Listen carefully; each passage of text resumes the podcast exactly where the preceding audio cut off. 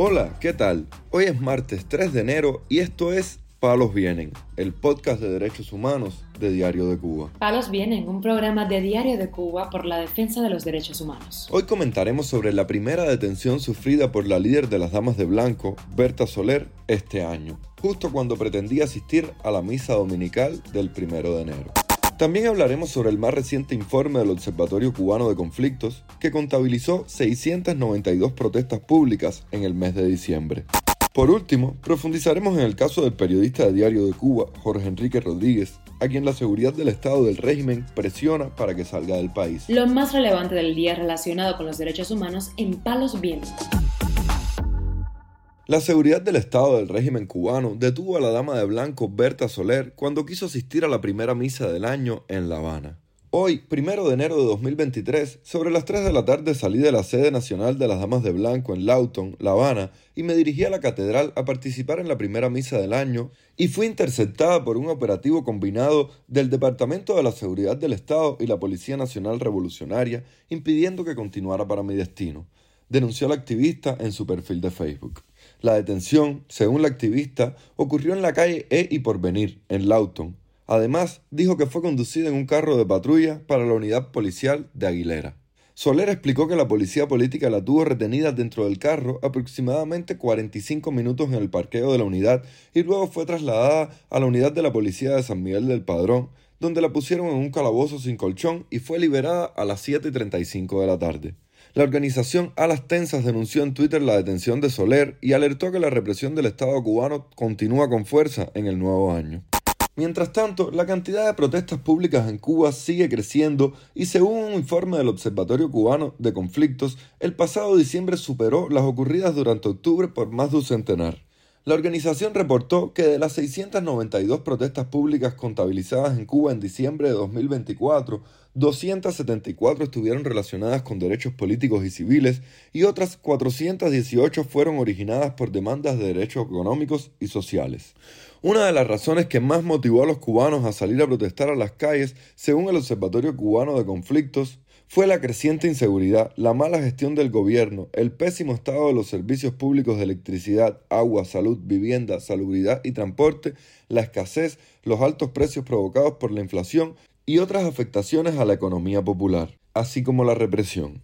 Mientras entraba en vigor en el último mes del año un código penal cuya severidad y amplitud debía asfixiar las protestas en la isla, los cubanos continuaron protestando contra las calamidades causadas por un sistema que solo es eficiente en materia de represión, propaganda y diplomacia, las que se han visto empeoradas en los últimos años por una crisis que bien podría llamarse Período Especial 2.0, afirmó la organización en su informe.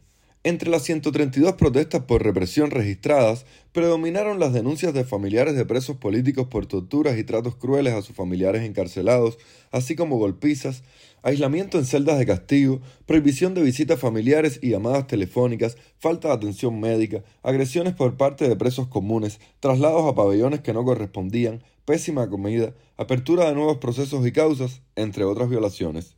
La organización afirmó que con la ola de protestas en el país entre julio y octubre de 2022 relacionadas con los apagones, Cuba sigue siendo una bomba social con mecha corta y concluyó que no tiene sentido pedir a la población comprensión y entendimiento ante los problemas que cargan los cubanos día a día, como ha hecho el gobernante Miguel Díaz Canel ante la situación de los apagones.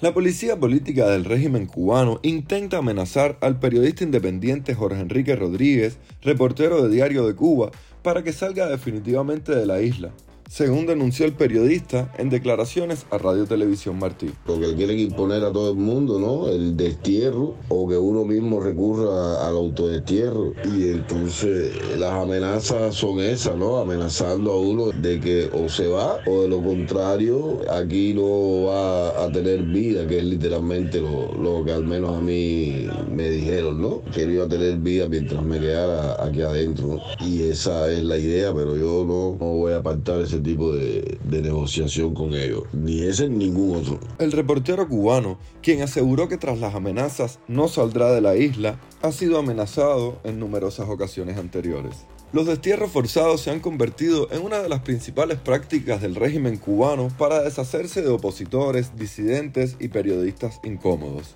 numerosos representantes de la sociedad civil se han visto obligados o presionados a abandonar del país, como es el reciente caso de José Díaz Silva, presidente del movimiento Opositores por una Nueva República, y su esposa, la dama de blanco Lourdes Esquivel, la activista Keili de la Mora, la periodista Luz Escobar, el escritor y periodista Abraham Jiménez Genoa y el artista Julio Llopis Casal. También José Daniel Ferrer Cantillo, hijo del prisionero político José Daniel Ferrer García, y el activista de la UNPACU, Saqueo Báez, fueron presionados para salir del país, mientras que otros, como Omar Ruiz Urquiola, quien desea regresar a la isla, no lo tiene permitido. Otras figuras como las activistas Carolina Barrero, Saily González Velázquez, Pedro López y los médicos disidentes Alexander Pupo y Alexander Figueredo han tenido también que partir al exilio.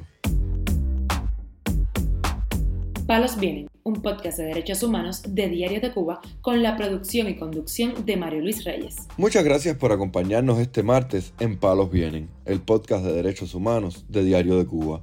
Pueden escucharnos en DDC Radio, Spotify, Google Podcast, Apple Podcast, Telegram y SoundCloud. Yo soy Mario Luis Reyes, mañana regresamos con más información.